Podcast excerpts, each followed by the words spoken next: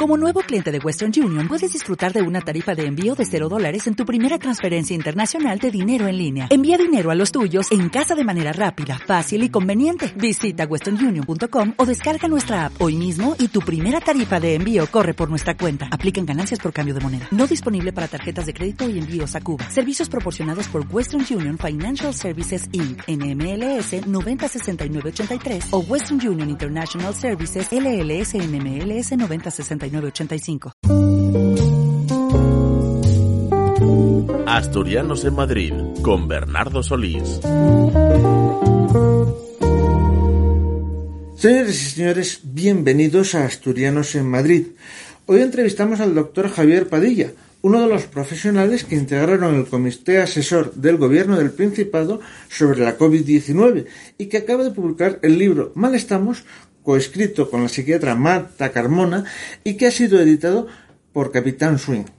Don Javier, bienvenido a APQ Radio. Muy buenas, ¿qué tal? La primera pregunta es obligada.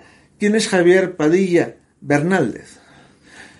Pues es una gran pregunta, seguramente muy difícil de responder, ¿no? Pero quiero creer que para responder a estas cosas siempre es mejor preguntarle al resto de la gente. Pero bueno, Javier Padilla Bernaldez es un médico de familia que ahora, digamos, de forma más o menos coyuntural, es diputado en la, en la Asamblea de Madrid, y, pero que no deja de ser médico de familia en todo momento.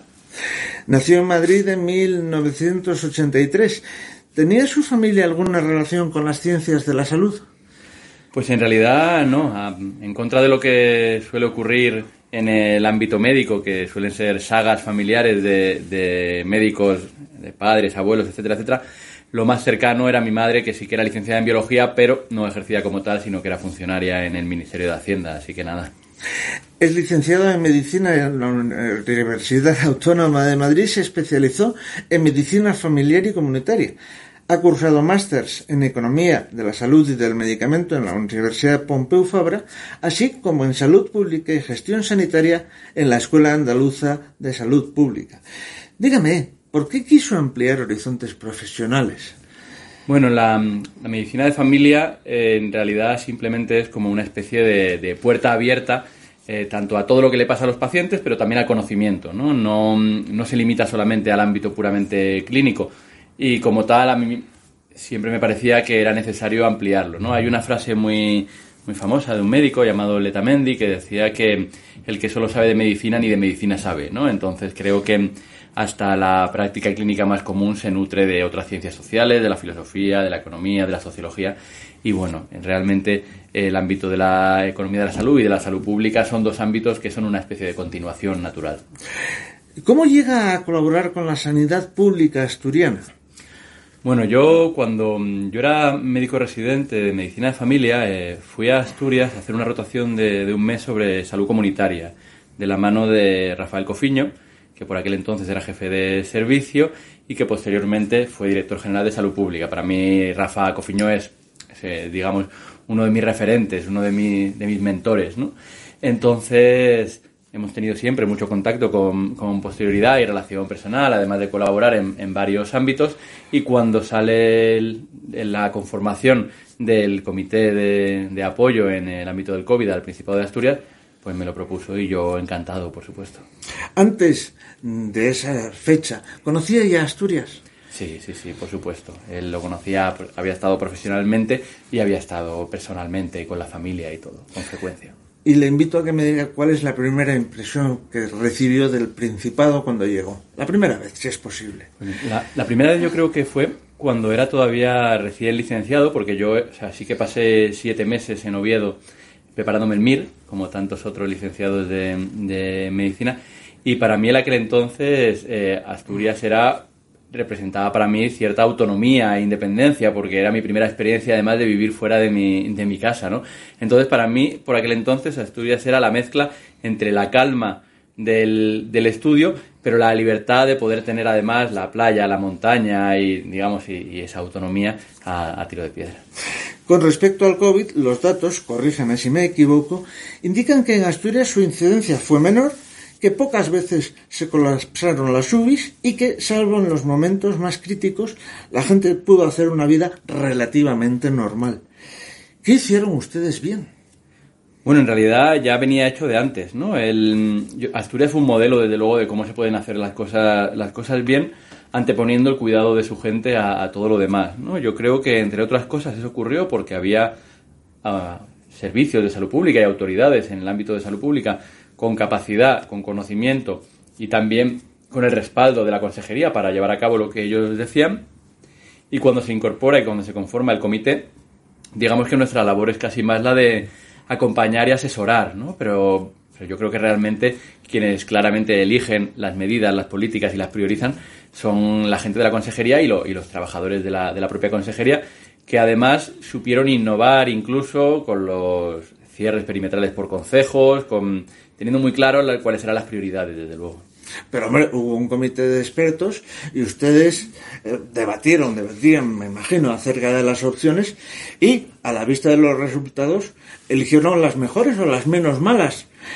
No sé si está de acuerdo. Sí, sí, sí, desde luego que se debatía, se proponía y luego se, se reelaboraba con respecto a, los, como a las medidas que se nos presentaban y desde luego quiero creer que de lo que ahí salía se aportaba a las medidas que luego tomaba el, el, el gobierno, ¿no? Yo creo que Sí que es cierto que había una, idea generalizada de que mientras había otras comunidades que a lo mejor sí que tenían como muy una prisa tremenda por priorizar lo económico con respecto a, la vida de la gente, eh, en Asturias estaba muy claro que eh, había un porcentaje de población con edades muy avanzadas y que eso es una especie de, digamos, de patrimonio colectivo de toda la gente que vive ahí y que entonces las políticas tienen que girar en torno a proteger eso, ¿no? El, entonces, bueno, creo que sí que se llegó a un buen equilibrio y que la cosa salió razonablemente bien, sobre todo para el reto que suponía.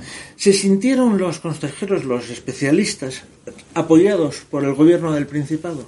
Sí, además eh, sí que es verdad que una cosa que comenté en alguna ocasión es que el propio presidente del Principado estuvo presente en alguna reunión. Creo, o sea, creo que eso no es habitual, ¿no? El, entonces sí, yo creo que en términos generales la sensación además era como de que de que sí que estaba todo el mundo a una. No, eh, de hecho, no, no estaban intentando enredarse en ver quién sacaba una, una solución o una medida antes de otro momento para hacer ningún tipo de carrera, sino que había una cierta idea de que estamos todos a esta y después que pase lo que pase. ¿Se gestionó de igual modo la pandemia en todas las comunidades autónomas? Está claro que no, ¿no? El, vamos, yo, yo vivo en Madrid y además ahora Estoy como representante público en la, en la Asamblea. Hablaremos de eso, no creo, se preocupe. Creo que, que, es un claro ejemplo de que no en todos los lugares, ¿no? Creo que de todas formas, cómo se gestionó, tiene una parte de, de encontrar las causas en cuáles eran los equilibrios, eh, digamos, políticos en ese momento, cuál era la, la visión de, de los que estaban llevando la batuta en ese momento, pero también tiene algo muy clave que era lo que se había hecho previamente, ¿no? Eh, ¿Cuál era el sustrato organizativo de esos sistemas de salud y de esos servicios de salud pública que permitía tomar unas decisiones y otras? Y bueno, veníamos de una década anterior, desde la crisis económica de 2008, en la cual se habían producido recortes presupuestarios muy importantes en muchas comunidades. Había muchas comunidades que afrontaban una pandemia en una situación casi raquítica. Entonces, las regiones que, dentro de que en todos los lugares puede mejorarse, pero sí que se encontraban con una situación algo mejor, aunque solo fuera comparativamente, creo que escaparon de, de, mejor, de mejor manera en muchas, en muchas ocasiones, ¿no? Teniendo en cuenta además que se trata de una pandemia que afectaba más o que afecta más a las personas más mayores y también eso se distribuye de forma diferente entre diferentes regiones, ¿no? Pero bueno, Asturias creo que es un ejemplo de cómo con un porcentaje muy elevado de personas mayores la existencia de unos servicios públicos digamos que más o menos han ido sosteniéndose a pesar de los envites de la crisis económica, eh, sirvió para dar una, una, respuesta razonablemente adecuada. ¿Nos podría poner algún ejemplo de cómo no hacer en esa pandemia en alguna de las comunidades? Yo creo que incluso en la comunidad en la que peor se hizo hubo cosas que se hicieron bien e incluso en la comunidad que mejor se hizo hubo cosas que se hicieron mal. Dicho esto, yo por ejemplo no comparto la visión eh, en la que la salud parece que es lo último porque lo que importa primero es la, producción económica, que Madrid se caracterizó por, por ser la, la, punta de lanza a ese respecto. Pero creo que en términos generales sí que hay que, tener un poco como de, digamos, de, humildad en, el, en intentar no ser lo que se llama un capitán a posteriori, ¿no? O sea, intentar no mirar desde atrás para decir, ah, pues esto se hizo bien, esto se hizo mal. En ese momento era, está claro, muy complejo, Pero si se había hecho bien los años antes, era mucho más fácil hacerlo bien. Y, por ejemplo, comunidades como la Comunidad de Madrid no lo había hecho bien durante años antes. Comunidad Valenciana tomó algunas decisiones que sí que estuvieron bien, pero, por ejemplo, arrastraba un par de décadas de infrafinanciación de sus servicios. Eso hace que también sea mucho más difícil tomar ciertas decisiones. Y luego hay otros lugares en los cuales el hecho de tener una estructura económica muy debilitada, que la gente no tenga la capacidad para afrontar las medidas de, digamos, de, distanciamiento social, de confinamiento, que necesita eh, para afrontar la COVID, también hace que tenga más o menos músculo, ¿no? Pero en términos generales, como de gran concepto, pues sí, la visión está de Madrid en de lo primero es volver a la actividad social y económica y luego ya iremos viendo qué pasa en las residencias, pues no es lo idóneo. Precisamente en la actualidad es diputado de Más Madrid en la Asamblea, donde nos encontramos, y portavoz de Sanidad de su formación. La pregunta se lo hago directamente. ¿Cree que la presidenta de la comunidad, Isabel Díaz Ayuso, se quiere cargar la sanidad pública en Madrid? Yo creo que mm, la sanidad pública en Madrid, para la presidenta de la comunidad, es un elemento válido para eh, dar, como, coordinador de contratos para empresas amigas, ¿no? la, la derecha, especialmente la derecha madrileña, entiende la sanidad pública no como algo que quiera quitar, sino como algo que es una red de seguridad para la sanidad privada. Entonces, por un lado, hace de red de seguridad para la sanidad privada, para que la privada pueda seguir ofertando esa especie de seguros low cost que oferta y que son muy generalizados en la Comunidad de Madrid, hasta un 40% de la población madrileña tiene un seguro privado, pero además sirve para regar con fondos públicos a algunas empresas amigas como HM Hospitales, Quirón Salud, que son empresas, digamos, habituales. Entonces creo que esto sí que, por ejemplo, es una diferencia con otros sistemas como pueden ser el estadounidense, ¿no? que todos tenemos siempre en la cabeza. Aquí en Madrid el sistema va a seguir existiendo. Lo que ocurre es que va a seguir existiendo porque lo necesita la privada, no porque lo necesite la gente. Entonces, sus características será dar respuesta a las empresas que necesitan de ese sistema y no a la población que necesita de ese sistema. ¿Y qué alternativas plantean desde su grupo político? nosotros sí que creemos que la sanidad tiene que estar para cuidar a la gente y para ello es necesario, por un lado, recapitalizar, lo cual supone invertir más dinero. Hay que tener en cuenta que Madrid es la comunidad autónoma que menos invierte como euros por, o sea, como euros por habitante y como porcentaje del Producto Interior Bruto, y que esto ha sido así durante muchos años, lo cual son muchos años de oportunidades perdidas para recapitalizar nuestro sistema. Pero sobre todo, en el momento en el que estamos ahora, si yo tuviera que decir una característica única, una medida única, es conseguir que la Comunidad de Madrid, que el Servicio Madrileño de Salud, sea un sitio donde la gente quiera venir a trabajar. Hay que conseguir que sea atractivo para eso, porque si no, sin trabajadores, no hay servicio sanitario. Eso es muy fundamental, ¿no? Entonces creo que ahora mismo debería ir todo encaminado hacia eso. Medidas de, de, acabar con la precariedad laboral, estabilizar contratos, aumentar los tiempos de consulta, reformar los centros sanitarios, que en muchas ocasiones son centros en los cuales no es ni siquiera sano para el trabajador estar ahí. O sea, todo lo que vaya relacionado con cuidar a quien nos cuida para que el que nos cuida pueda cuidarnos. Sin embargo, los datos demuestran que el problema no es solo en Madrid. Según una información publicada en el diario .es a principios de este año, Castilla-La Mancha, nada por la izquierda, tiene la peor lista de España en cuanto a cirugías. 189 días de media y más de 32.000 pacientes en espera. Eh, especialidades que están en números rojos que superan los seis meses. Yo sé que la pregunta es muy genérica, pero ¿qué se puede hacer? sí que es cierto que la, lista de espera como comparador es un comparador un poco, digamos, complicado porque sí que está muy vinculado en términos generales a la edad y la complejidad clínica de la gente y, la, hay unas diferencias muy grandes entre el porcentaje de población mayor de 65 años entre unas comunidades y, y otras, ¿no? Dicho esto, sí que el, en sistemas sanitarios como el nuestro, las listas de espera son una característica, casi más que una, casi más que, lo que podemos decir un problema coyuntural, sino que son una característica que se va a extender en el tiempo. La cosa es esperar para qué y esperar quién. O sea, para, por ejemplo, quitarme un lipoma, que es un bulto de grasa que tengo en la espalda, que no me causa ningún tipo de problema, pero que sí que hay que quitarlo porque ha crecido un poco, etcétera, etcétera, puedo esperar ocho meses sin ningún tipo de problema porque eso está ahí y no va a dar ningún problema. Ahora bien, si tengo una fractura de cadera y necesito una prótesis, eso no puede esperar ni una semana. Si tengo una posible tumoración maligna, eso no puede esperar. Es decir, por un lado está el, ¿para qué esperamos? Y por otro lado está el quién espera, porque también hay varios estudios que lo que nos dicen es que incluso en la sanidad pública la gente de menor nivel educativo espera más. La gente de menor renta espera más. Entre otras cosas es porque cada vez más construimos sistemas para los cuales hay que saber navegar dentro de ellos. Por ejemplo, la libre elección. La libre elección de especialista que se hace por medio de una aplicación del móvil, ahí hay, hay una barrera ya, ¿no? Si a mí me deriva mi médico de familia a un especialista hospitalario, yo cojo el móvil, me pongo a mirar aquí, allá, dónde puedo ir sin ningún tipo de problema, perfecto. Si a una persona mayor de las que estaba en mi consulta, yo le digo, ahora tiene usted que hacer esto, dice, pues no, y entonces acaba yendo a donde le toca, ¿no? Entonces, en muchas ocasiones el problema es que el sistema no está pensando en cómo distribuir de forma equitativa esas esperas y que esas esperas además no hagan especial daño a la población. Dicho esto, las listas de espera también tienen otra función en nuestro sistema, que es alimentar la concertación con la empresa privada. Y eso es una, eso es una realidad, ¿no? Hay una parte de la sanidad privada que vive de que las listas de espera existan, sean grandes y poder nutrirse de ellas. A ese respecto está claro que si no se dimensiona la sanidad pública para dar respuesta a las necesidades de forma autónoma, pues esto es un problema crónico y que se alargará cada vez más y sobre todo de forma más inequitativa y haciendo más daño sobre la salud. ¿Podría apuntar alguna medida concreta para que eso no fuera así?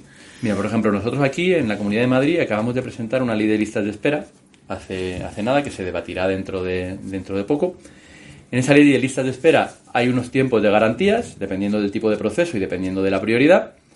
Y si esos tiempos de garantía se superan en más de 1,5 veces el periodo máximo, la Comunidad de Madrid tiene que reembolsar al, al ciudadano en cuestión el equivalente a la mitad de lo que se considera que cuesta eh, ese proceso.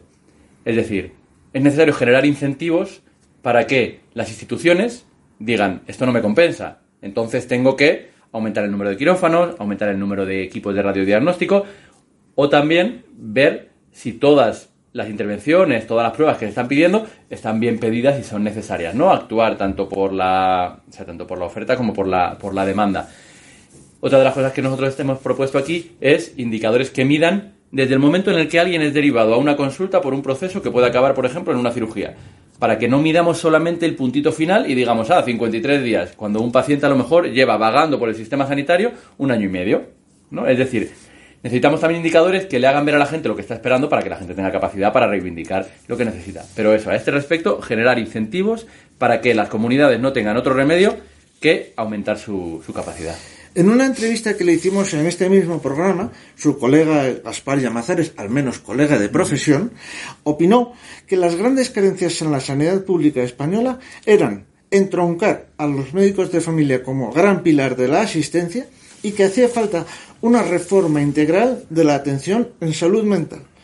¿Está usted de acuerdo con el diagnóstico de su compañero o cree que hay otras soluciones? Sí, sí desde luego el, refundar la atención primaria es una. Ya, no podemos ni siquiera hablar de, reformar. Creo que refundar la atención primaria es una necesidad compartida por todas las comunidades autónomas. En algunos lugares sí que se está mejor, en otros peor, pero sí que es cierto que ahí es un lugar, una prioridad donde actuar.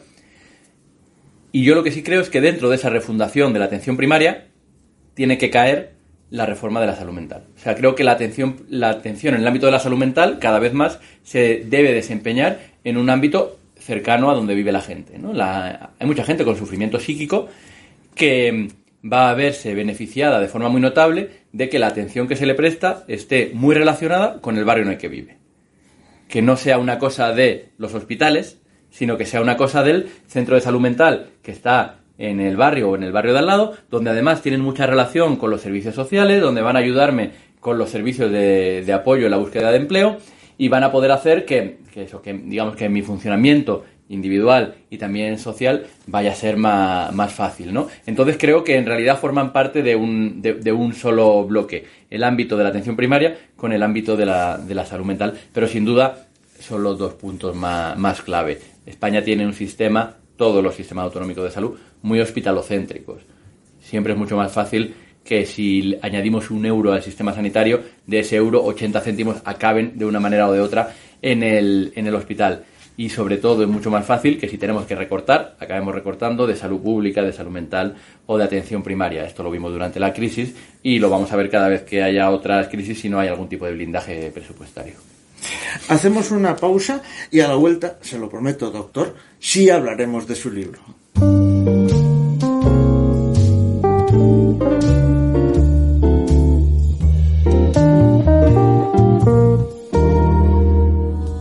Residencias Geriátrica Perlora y Alameda, un perfecto equilibrio entre la tranquilidad y el confort con un trato familiar y atención geriátrica especializada. Residencia Geriátrica Perlora, estamos en Carreño y Residencia Geriátrica Alameda en La Pedrera de Gijón. Teléfono 647 79 13 14. Las residencias para tus mayores.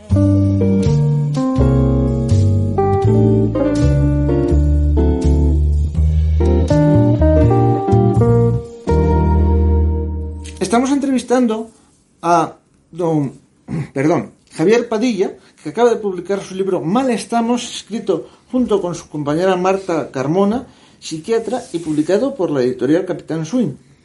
El subtítulo es más que sugerente. Cuando estar mal es un problema colectivo, y esto es una afirmación que conlleva una pregunta. ¿Cuándo estar mal es un problema social? Bueno, pues yo creo que ahora mismo es un, es un ejemplo, ¿no? estamos en una situación en la cual, si le preguntamos a todo el mundo qué tal está, es muy frecuente que tuerzan un poco el gesto y hagan algún tipo de afirmación relacionada con bueno, más o menos, el, todo encuadrado dentro de un contexto de una especie de desesperanza o de no saber cuándo las cosas se van a normalizar, como si normalizarse fuera realmente una posibilidad, ¿no? Eh, yo creo que la crisis, diferentes tipos de crisis se han convertido en una característica más de nuestro estar en el mundo y eso hace que nos cueste adaptarnos a esta situación de falta de certezas.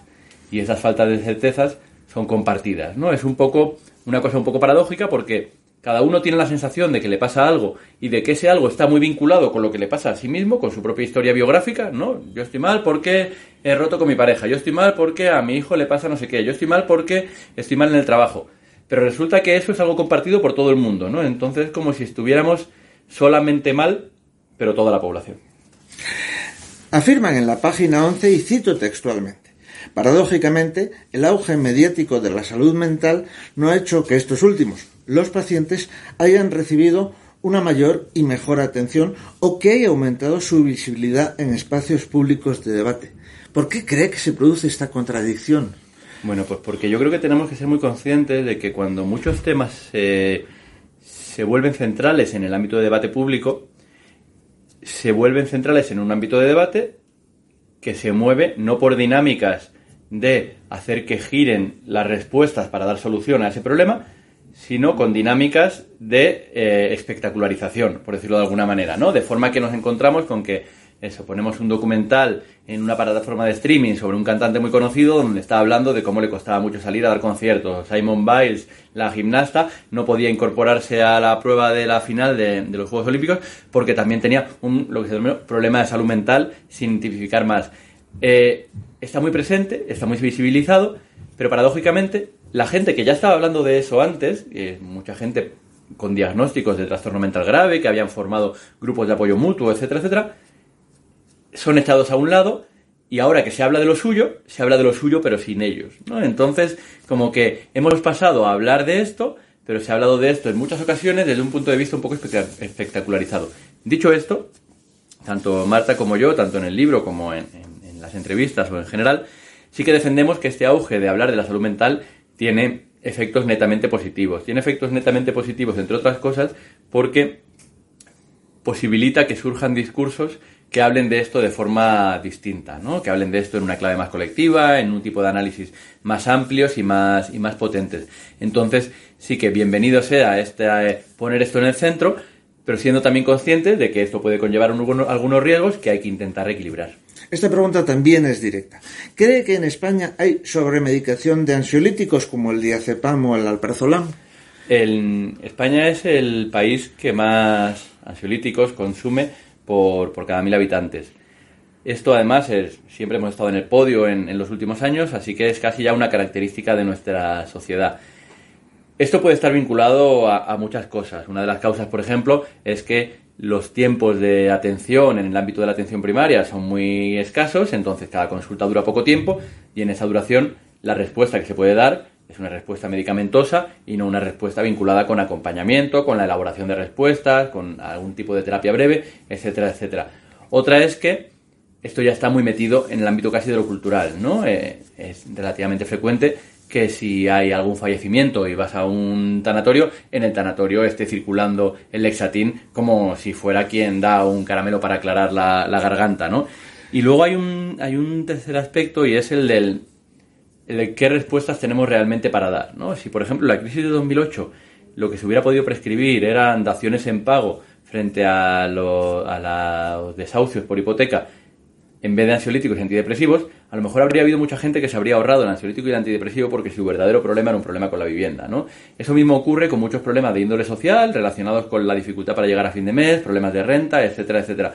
Que la problemática no se encuentra en lugares donde la respuesta principal sea el medicamento, pero es que no hay otra respuesta que esté disponible. Y como no está disponible, pues entonces utilizamos esta, ¿no? Es un poco la frase esta de cuando solo tienes un martillo, todo lo que ves, pues son clavos.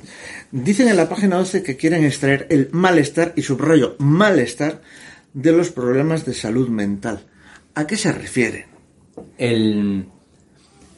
Hay una tensión constante siempre en el ámbito del sufrimiento psíquico entre reconocer el problema existente e intentar no medicalizar en exceso aquello que no se considera que sea como una condición diagnóstica. Cuando hablamos de malestar, entre otras cosas, estamos hablando de que no todo el sufrimiento psíquico tiene por qué caber dentro de una categoría diagnóstica. El malestar, nosotros además, de forma intencionada, intentamos definirlo con unos bordes muy, muy borrosos, de manera que ahí quepa un poco una amalgama de sensaciones, de sentimientos y de experiencias que no tenga por qué estar con unos criterios diagnósticos concretos. No sería depresión, no sería ansiedad, sería un poco aquello que se junta en la intersección entre mirar hacia atrás y pensar que vas a tener una vida peor que la que tuvieron las generaciones anteriores, lo cual te hace tener una cierta sensación de nostalgia, mirar al presente y ver que todo el mundo a tu alrededor está agotado, y mirar al futuro y pensar que a lo mejor ese futuro no se produce, ya sea porque la crisis climática vaya a cambiar por completo las vivencias que podamos tener, ya sea porque después de salir de una crisis económica y sanitaria te encuentras con una crisis bélica como la guerra de Ucrania, ya sea porque tengas la sensación de que las crisis son una concatenación que simplemente van dando paso la una a la siguiente. ¿no? Entonces, en, el, en, el, en la unión de esos tres lugares surge esto que es el malestar y que no es con claridad un diagnóstico en el ámbito de la salud mental. Esto también es muy sorprendente, al menos para mí. Hablan de los inhibidores selectivos de la recaptación de serotonina, el célebre Prozac, y afirman literalmente que son mal llamados antidepresivos. Entonces, ¿qué son y para qué sirven? Si sirven. Bueno, los, los inhibidores selectivos de la recaptación de serotonina, uno de los efectos que tiene en, el, en las personas que lo toman es sobre todo en muchas ocasiones el intentar tomar cierta distancia del, suceso, eh, un cierto, conseguir un cierto aplanamiento emocional que facilite la elaboración de una respuesta por otra vía, en general la vía de la terapia o la vía de solucionar otros problemas que estén causando. Pero esto sirve también para tener en cuenta que el medicamento generalmente cuando actúa actúa de dos maneras distintas. Una es su acción farmacocinética y farmacodinámica, es decir, lo más, lo más biológico que podemos imaginarnos de lo que ocurre al tomar un medicamento, pero luego también hay una acción narrativa que es la del por qué se prescribe esto y por qué el paciente toma eso, por qué y para qué, ¿no? Entonces, si yo tomo un antidepresivo porque me va a curar, es muy probable que el antidepresivo tenga una efectividad menor, porque el antidepresivo no puede, digamos, no puede cumplir esas promesas. Pero sin embargo, yo sí que he elaborado que estoy tomando ese antidepresivo porque tengo la necesidad de tomar una medicación que me ayude a tomar cierta distancia con un problema concreto para elaborar una serie de respuestas que sean las que me ayuden a salir de ese problema, entonces ahí el efecto de ese antidepresivo probablemente sí que pueda ser mayor. Creo que una de las claves de su libro, y espero no hacerle spoiler, está en la página 23 donde dicen textualmente, lo que pretendemos con este texto es buscar alternativas para hacer frente al malestar. ¿Nos puedes sugerir alguna de esas alternativas? Sí, cuando hablamos de, eh, que el malestar es un problema colectivo, esto automáticamente nos debe llevar a que las soluciones al malestar no son soluciones que vayan a surgir solamente de la individualidad.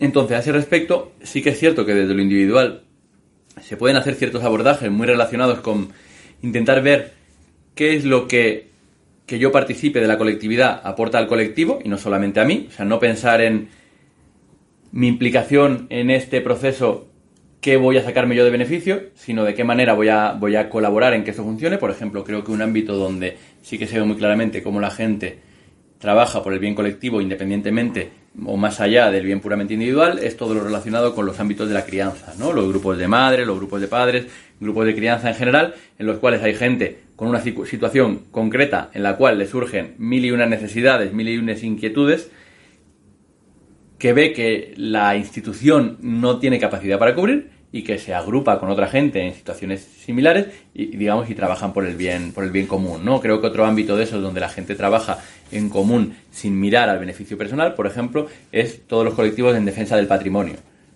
No hay nada más colectivo que el patrimonio y no hay nada menos individual que el patrimonio que es de todos pero no es de nadie a nivel individual no entonces a nivel individual esa especie como de cambio de, de cambio de chip pero sí que es cierto que trazamos algunos horizontes hacia los cuales deberían ir las medidas en el ámbito de lo político, ¿no?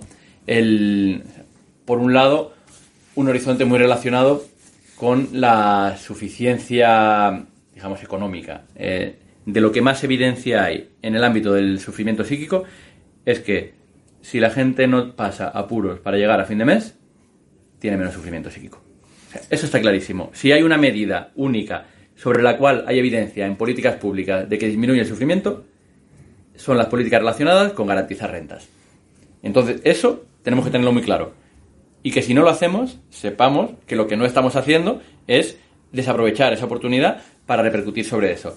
El ingreso mínimo vital, si consigue llegar a la gente, es un ejemplo, hasta la renta básica universal, todos todas las políticas de rentas que hay entre medias, o la renta garantizada, que también está con, muy, con mucho desarrollo en algunas comunidades, son ejemplos de eso, ¿no? Pero también otros ámbitos, como es, por ejemplo, el de aumentar aquellos lugares donde la gente se colectiviza y donde la gente se encuentra. Centros sociales, centros culturales, bibliotecas, escuelas infantiles, aquellos lugares donde, por el mero hecho de ir, ya vas a hacer una construcción colectiva, no solo individual. Y luego hay un tercer aspecto que sí que nos parece muy relevante, que es lo relacionado con el arraigo. El, sí que es cierto que vivimos en una época en la que parece que no arraigarse en un lugar es casi como algo cool, ¿no? Pero realmente eh, el arraigo implica comunidad, implica estabilidad, implica certezas y en el contexto en el que estamos implica que la vivienda no sea un problema. Porque las generaciones, sobre todo más jóvenes, en general toda la población, pero en concreto las generaciones más jóvenes, viven en un contexto en el cual cada tres años suelen tener que cambiar de, lugar de donde viven, ¿no? Porque les aumentan el precio del alquiler. Está claro que eso también genera estrés, sufrimiento y, genera, y genera malestar. Eso que está hablando eh, de la colaboración colectiva me suena tremendamente asturianos. Usted que conoce la región sabe lo del amabuesto de las castañas o, la esfollaza del maíz, perdón, la esfollaza del maíz, donde participan todos los vecinos de los pueblos. ¿Quiere decir de alguna manera que esas personas se van a encontrar mejor? Muy probablemente el, esas personas además no solo, son, no solo las que participen de ello, sino que seguramente las que vivan en sociedades en las que eso exista. El, porque sí que es cierto que eso tiene una especie de capacidad de expansión más allá de quien solamente participa. Pero sí, el, esto está muy visto, ¿no? Quien participa de, de prácticas colectivas, además con cierta generación de, de identidad en torno a ellas, eh, básicamente tiene cierta protección frente al desarrollo de ciertos malestares, ¿no?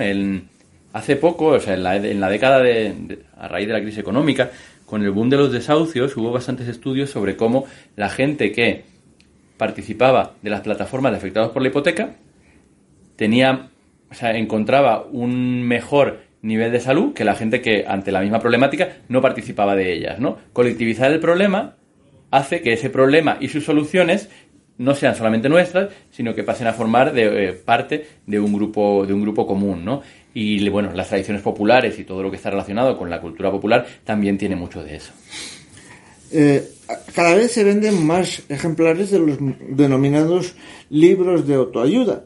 Afirman en la página 57, y cito textualmente, nada sabe más a corcho que los libros de autoayuda que pretenden precisamente eso, universalizar la experiencia terapéutica. ¿Qué le parecen esos libros? Sí, esos libros son un producto de nuestra época, por decirlo de alguna manera. Son la salida individualista a cualquier, a cualquier problema que tendría que tener una respuesta política. ¿no? En cierto modo, los libros de autoayuda son la negación de la política, porque intentan hacer ver a la gente que tanto la responsabilidad como la capacidad para salir de un problema se encuentra en uno mismo. Cuando en muchas ocasiones eso es total y radicalmente, y radicalmente falso. ¿no? Entonces sí que estoy totalmente en la línea de que los libros de autoayuda son un producto neoliberal del, del, contexto en el que estamos y que además imposibilitan cierto tipo de respuestas, de respuestas colectivas. Ahora mismo, por ejemplo, creo que hay un ámbito donde la autoayuda está pegando bastante fuerte y que no suele ser una cosa que seamos muy conscientes, que es el ámbito de los chavales jóvenes pseudo-liberales que promocionan, digamos, que comparten contenido o crean contenido en el ámbito de las redes sociales, ¿no? En TikTok o en, YouTube, eh, gente muy vinculada a las criptomonedas o al, o al, digamos, al trabajo del físico en el ámbito del gimnasio, básicamente lo que tienen es un discurso que es un derivado de la autoayuda, un derivado muy vinculado a dos cosas concretas y también a la experiencia de la masculinidad. Eh, hay una frase que me ha impactado, me, ha impactado muchas, pero este, este es, no sé si terrorífica o no sé cómo describirla. Escuchen ustedes. Todos quienes a lo largo de la historia han sido esclavos cumplen los criterios de la depresión si los diagnosticamos siguiendo el DSM, es decir, el Manual de Diagnóstico de los Trastornos Mentales. Le pido que haga una reflexión sobre este pensamiento, insisto, tan impactante. Claro, el, básicamente esta referencia a lo que hace, a lo que intenta señalar es que podemos encontrar gente en situaciones concretas que claramente habría tenido los criterios diagnósticos de depresión y a la que a nadie se le ocurriría darle un antidepresivo. A nadie se le ocurriría acabar con la esclavitud con medio de antidepresivos, sino aboliendo la esclavitud. Pues a día de hoy estamos haciendo algo un poco parecido. Estamos intentando acabar con el malestar psíquico derivado de los problemas de vivienda con antidepresivos y terapia en vez de solucionando los problemas de vivienda. Entonces, el, aunque, la, aunque la comparación obviamente es de otra época y de otro contexto, sí que tiene que servir para eso, ¿no? Para saber que estamos acudiendo a las respuestas erróneas solamente para no abordar la necesidad de reformas correctas. Hacemos una pausa y volvemos con el doctor Padilla.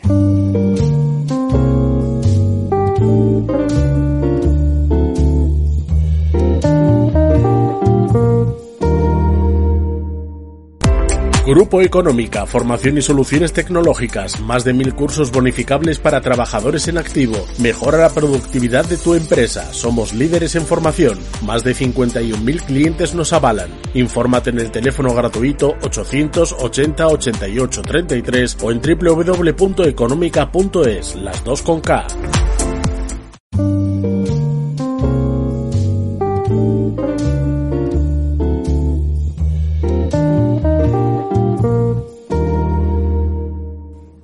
estamos entrevistando al doctor Javier Padilla, que integró, uno de ellos, el Comité Asesor del Gobierno del Principado sobre el COVID y que acaba de publicar el libro Mal Estamos, coescrito con la psiquiatra Marta Carmona y editado por Capitán Swing.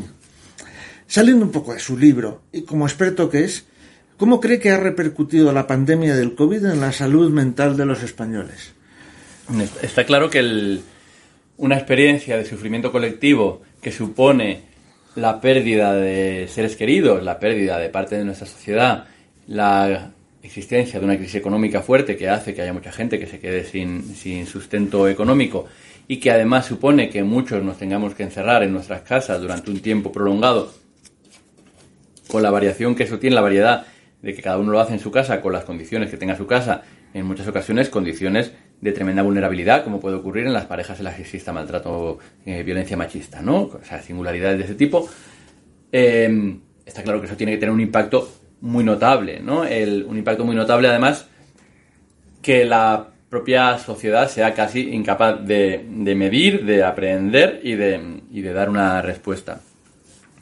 Dicho esto, yo creo que el momento en el que estamos ahora, lo que sí que ocurre es que, en cierto modo, se recogen los frutos de lo ocurrido de la pandemia, pero con una, o sea, con, un suelo, con un sustrato que ya existía, que ya existía previamente, ¿no? Por ejemplo, toda esa generación, lo que se llama la generación Z, ¿no? La generación joven, eh, el aumento de los casos de sufrimiento psíquico y de, y de cuadros de aumento de intentos de suicidio, etcétera, etcétera, no está exclusivamente vinculado a la pandemia, está vinculado a que llevan más años de vida con una crisis de cualquier tipo que sin ella. ¿no? 2008 crisis económica, 2020 pandemia, 2021 crisis económica derivada de la pandemia, además crisis relacionada con la guerra de Ucrania, y a todo esto le ponemos que sean una generación que no piensa en la crisis eh, climática como una cosa de generaciones posteriores, sino que ellos mismos son los que ya la viven en primera, en primera persona, ¿no? Entonces, ese contexto sí que hace que sea algo más allá de lo puramente pandémico, sino que, sea, que se nutra de lo anterior. Dicho esto, sí que, por ejemplo, ha sido terminar la pandemia y hemos visto cómo en los niños, mm, en, los niños que van a colegios, un aumento de, casos de ideación autolítica, de, de, casos de, padecimiento psíquico eh, muy notable. Precisamente respecto a lo que estaba hablando, en las facultades de periodismo nos enseñaban, no sé si siguen enseñándolo, que no se podía hablar en los medios de los suicidios por el llamado efecto contagio, esto es, que estas informaciones podían precipitar a quienes tenían ideas suicidas a decidirse. Ahora, en general, los expertos afirman que es importante hablar de los casos concretos para que los familiares y amigos de las personas desesperadas puedan estar alerta y así evitarlo o intentarlo. ¿Cuál de las dos opciones cree que es la correcta? Yo creo que sí que hemos transitado hacia, hacia esta última, ¿no? Eh, sí que es cierto que el efecto contagio puede existir, o efecto Werther, que se llama por la obra de, de Goethe, el, escritor, pero mm, parece que cada vez hay más consenso de que hay que informar, pero informar bien, ¿no? Hay que informar no exotizando, no volviéndolo algo mórbido o que pueda ser incluso atractivo eh, para, para, cierta población que pueda estar con cierta ideación y que hay siempre que intentar referenciarlo hacia existe una salida de esa situación y cuál es esa, ¿no? O sea, intentar informar siempre siendo consciente de que hay que intentar comunicar que la gente que tenga ideación suicida tiene que comunicarlo y compartirlo con gente de su, de su red de apoyo, llamar al teléfono 024, eh, hablar con sus eh, proveedores sanitarios, pero sí que, sí que parece que cada vez más eh, se ve claro que, que es un tema del que hablar. Además, estamos hablando de la principal causa de muerte en población, en la población más joven, ¿no? Creo que es entre la población entre 18 y 25 años. no podemos no hablar de eso porque podríamos llegar a la situación en la cual la gente estuviera conociendo cosas de las cuales no se hablan, ¿no? Existiendo una especie de tabú que además en ciertas edades puede tener un poco, pues eso, de, casi de lo exótico, ¿no? Eh, en su libro hay muchos motivos para la esperanza. Hablan en concreto de vivir mejor. Sé que la pregunta es genérica, pero ¿cómo se pauta eso? ¿Cómo se puede conseguir eso que propugna? Yo creo que ahora mismo hay una batalla principal, dos batallas principales probablemente, en las cuales se, se libran la, digamos, esta lucha por, el, por la construcción de lo que es vivir mejor. Una es la batalla por el, por el clima y la otra es la batalla por el tiempo. la batalla por el clima es evidente, ¿no? no vamos a poder vivir mejor si esto es un desierto, no vamos a poder vivir mejor si nos encontramos con que eh, todos los años pasamos tres meses por encima de 35 grados de media, ¿no? o sea, esa es una batalla que es para ahora, pero también es para las generaciones que vienen. Pero luego la otra está relacionada con con el que yo creo que es considerado ahora uno de los grandes estratificadores de renta, ¿no? Eh, o sea, estratificadores sociales. Si antes la renta era el gran estratificador social, ahora está claro que la renta persiste, pero tener tiempo es algo de ricos, por decirlo de alguna, de alguna manera, ¿no? De ricos no solamente económicos, sino también de ricos en términos de, ganancia de, bienestar. Creo que eh, trabajar menos para que pueda trabajar todo el mundo y liberar tiempo para dedicarlo al ocio, a poder disfrutar con la gente querida, a la creatividad, a no hacer nada, son, creo que, eso nos ayuda a construir sociedades en las que en las que básicamente se vaya a mejor, sociedades en las que vivir sea algo, sea algo deseable, ¿no? Hoy, hoy leía un, a alguien que no sé qué decía algo así como que había estado debatiendo con una amiga sobre qué significaría tener éxito en la vida, ¿no? Y llegaban a la conclusión de que tener éxito en la vida es querer vivir el día que te toca.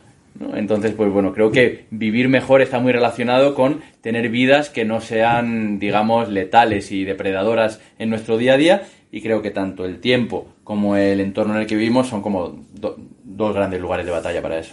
También hablan de la igualdad de género y de eliminar la división sexual del trabajo. ¿Cómo influyen estos ámbitos en el bienestar social? Pues yo creo que a, nadie se le escapa que mm, los hombres y las mujeres, en términos generales, siempre aquí hablamos en términos generales, sí que eh, tienen una forma de, de, sufrir y de subjetivar el sufrimiento psíquico diferente, ¿no? Los hombres viven cinco años menos, las mujeres viven con menos esperanza de vida, los hombres se suicidan más, las mujeres tienen más intentos de suicidio, los hombres mueren más de forma violenta y matan más de forma violenta y además tienen más tendencia a tener comportamientos tóxicos y conductas de riesgo, mientras que las mujeres tienen un mayor número de consumo, un mayor consumo de ansiolíticos, antidepresivos, de psicofármacos en, en general. ¿no? El padecimiento es distinto y esta diferencia en el padecimiento está muy vinculada a lo que se espera de, o sea, cuáles son las conductas esperadas de cada uno de los dos roles de, género, pero también a cómo se distribuyen las labores y las tareas y los trabajos formales e informales entre los hombres y, las mujeres, ¿no? Eh, labores de cuidados, que los cuidados en ocasiones son muy maravillosos, pero en ocasiones son una especie como de, jaula que encierra a muchas personas, especialmente durante muchos años, encierra a muchas mujeres y eso genera malestar, de la misma manera que eh, trabajar eh, asfaltando carreteras a las 3 de la tarde en agosto en Sevilla, pues suele tener un mayor predominio de hombres y eso también influye sobre la salud. ¿no? En términos generales hay que intentar equiparar a mejor, o sea, destruir, igualando a mejor las condiciones de, las condiciones de vida y la distribución sexual del trabajo. Un ejemplo de esto, por ejemplo, es lo que ocurrió cuando las mujeres se empezaron a incorporar al trabajo de carteras, de, del reparto de correo hasta entonces los hombres habían cargado sus espaldas con unos sacos pesados de cartas y cuando se incorporaron las mujeres, las mujeres reclamaron la utilización de carritos para llevarle las cartas porque no podían cargar con eso. Obviamente los hombres dijeron, ah, pues nosotros también vamos a utilizar el carrito. Es un claro ejemplo de cómo la incorporación de mujeres en un ámbito que era puramente de hombres benefició a los hombres y benefició a las mujeres. Ustedes rechazan la definición de salud que establece la Organización Mundial de la Salud ¿Por qué? Porque es una definición, además de estar bastante obsoleta, viene de los años 40, que es la que dice que la salud es el pleno estado de bienestar psíquico, físico, psíquico y social y no solamente la ausencia de enfermedad, sí que tiene muchos aspectos positivos, incorporó lo psíquico y lo social a la definición de salud, pero es utópica. Nadie va a tener nunca el pleno estado de, bienestar a ese respecto. Entonces, eso es importante ser muy consciente de, ello. Nosotros abogamos más por una definición que por ejemplo, nos dé la capacidad de responder si alguien con esquizofrenia puede estar sano. Es una pregunta que yo creo que todo estudiante de medicina tendría que hacerse a lo largo de los seis años de, carrera y tener capacidad de responderla. Tener procesos o condiciones crónicas que te van a acompañar durante toda tu vida no te incapacita para estar sano. La capacidad de estar sano es la capacidad de convertir esos procesos que tengas a lo largo de tu vida en condiciones en las cuales puedas disfrutar de un bienestar tanto en el ámbito físico como en el psíquico como en el ámbito social, ¿no? Entonces, por eso nosotros, digamos, nos, nos, decantamos más por esa definición más basada por, en las capacidades y que está más adaptado a un contexto de enfermedades crónicas como ahora. Como ya he comentado, hay en este libro grandes motivos para la esperanza. Por ejemplo, en la página 88 dicen, en un contexto histórico en que la posición habitual de demanda es un ¿qué hay de lo mío?, apostamos por fuerza por un ¿qué hay de lo nuestro? y yendo más allá, por un orgulloso todo este bienestar común los hemos construido con nuestras propias manos y el malestar impuesto no va a impedir que lo sigamos construyendo. ¿Es posible conseguir un bienestar común? O construirlo, perdón. Sí, yo creo que además eh, sabemos que es posible porque tenemos, o sea, tenemos imágenes de, y ejemplos de lugares donde se, donde se construye, ¿no? El, por ejemplo, todo lo que está relacionado con lo que aquí en Madrid se denomina la revuelta escolar, que en realidad es la pacificación de los entornos escolares, son familias con los niños, con los padres y las madres en colegios saliendo a reivindicar la ganancia del espacio público para que sus chavales puedan estar seguros cuando entran y cuando salen de los colegios y sean entornos promotores de salud y no que sean entornos que sean, que sean peligrosos, ¿no? las mujeres de territorio doméstico, que son trabajadoras en el ámbito doméstico, que se, digamos, que se unen para luchar por sus derechos y lo que hacen básicamente es colectivizar una situación de malestar, es un claro ejemplo de cómo es posible conseguir bienestares, bienestares colectivos, ¿no? Algunas de las iniciativas relacionadas con la, con el, el ámbito residencial, en, digamos, en, el último tercio de vida, vinculado con el cohousing o con viviendas que, cooperativas, que sea un, bueno, yo quiero colectivizar esta especie de, esta experiencia mía de la vida en general, también son ejemplos de eso, ¿no? O sea, en términos generales, sí que existen experiencias de eso, sí que es necesario que las instituciones faciliten la, existencia de, de, eso, ¿no? El, por ejemplo, peatonalizar calles en barrios que no sean solamente los del centro de las ciudades, creo que, por ejemplo, es una cosa que hace de repente que se cambie la manera en la que la gente utiliza la ciudad, utiliza su entorno y hace que se generen lugares de espacio. La revitalización de los mercados de abastos genera la revitalización de las relaciones sociales que se producen ahí dentro, ¿no? Entonces creo que, que sí que existen cosas, que no tenemos que pensar que vivimos en una distopía en la cual cada uno solo vive yo me mi conmigo para adentro, pero que tenemos que ser muy conscientes de que eso hay que potenciarlo. Volvamos a, por un momento a Asturias, si le parece bien. Después de haberla conocido por dentro, ¿cómo ve el Principado? Bueno, yo creo que está claro que Asturias tiene algunos retos irrenunciables, ¿no? retos muy vinculados con la transición demográfica, retos muy vinculados con la capacidad para, digamos, para ser un lugar en el cual la gente que allí nace y que allí crece pueda ser un lugar en el que también se, se quede, que seguramente todo esto tenga que pasar por un proceso de reindustrialización y que lo deseable es que ese proceso de reindustrialización sea un proceso de reindustrialización verde, ¿no? por decirlo de alguna forma, porque además nada le sobra más a Asturias que, el color verde. El, entonces, a ese respecto sí que creo que, o sea, que, que ese es como muy probablemente uno de los retos que está en el centro. Creo que en comparación con otras comunidades, Asturias ha sabido y ha podido conservar ese, una parte de ese patrimonio colectivo que son servicios públicos que a lo mejor en otros lugares están en una situación de mayor desmembramiento y que allí con sus dificultades pues bueno sí que se siguen se siguen manteniendo no entonces creo que esa capacidad tener la certeza de que existe un, un gran reto colectivo y que hay un cierto sustento de protección es lo que creo que sí queda como, como herramientas para pensar el futuro no el una cosa que me gustó a mí mucho de, de, la época de la pandemia en Asturias era el lema este que se asumió como lema por parte del Principado, que era el de todas cuidamos de todas. ¿no? Yo creo que una comunidad que tiene la capacidad para tener como lema de políticas públicas todas cuidamos de todas, pues bueno, creo que desde luego va por mucha mejor senda de lo que puedan ir otras en las que parece el sálvese quien pueda el lema principal. ¿Se imagina viviendo o tal vez pasando temporadas en Asturias en un futuro? cerca he estado de ello hace, hace algunos años, así que sí, sí, sí, claro que, claro que me imagino. Vamos, estuvimos eh, mi, mi, pareja, mi, mi, hija y yo muy cerca de irnos a, a vivir allí aceptando una oferta de trabajo. Así que es algo que, de hecho, si lo hubiera aceptado no estaría ahora aquí de diputado porque la, la vida a veces cambia mucho y es como la película Match Point en el cual la pelota cae a un lado a otro de la red. Pero sí, sí, desde luego que me imagino, vamos, estaría encantado. Pues así ha transcurrido la entrevista que hemos mantenido con el doctor Javier Padilla, uno de los profesionales que integraron el Comité Asesor del Gobierno del Principado sobre el COVID-19 y que acaba de publicar el libro Malestamos, coescrito con el psiquiatra Marta Carmona y editado por Capitán Swing. Don Javier, muchas gracias por atender la invitación de APQ Radio y a ustedes les espero una próxima edición de Asturianos en Madrid. Ya saben que esas preguntas que les hubiera gustado hacer nuestro entrevistado pueden plantearlas en el correo del programa. Asturianos en Madrid, todo junto, punto, perdón, asturianos en Madrid, arroba apqradio.es. Muchas gracias y que tengan una feliz jornada. Si quiere añadir algo más. Nada, un placer haber compartido este ratito, desde luego. Muchas gracias.